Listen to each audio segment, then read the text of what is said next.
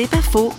Il est atteint d'une maladie auto-immune. Le journaliste Samuel Prevot fait référence à la croix du Christ.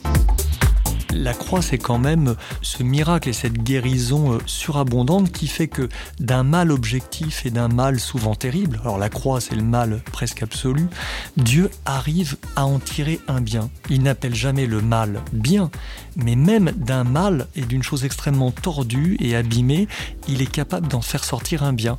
Ce que je dis à tous mes frères malades, c'est plus ils hurleront seuls sans être conscients que quelqu'un les entend, ce sera vraiment euh, mortifère. L'amour de Dieu, c'est de comprendre que nous sommes avec lui, que c'est un ami, il a donné sa vie pour nous, et il y a une certitude de foi qui fait que rien ne sera insupportable au point de nous écraser complètement.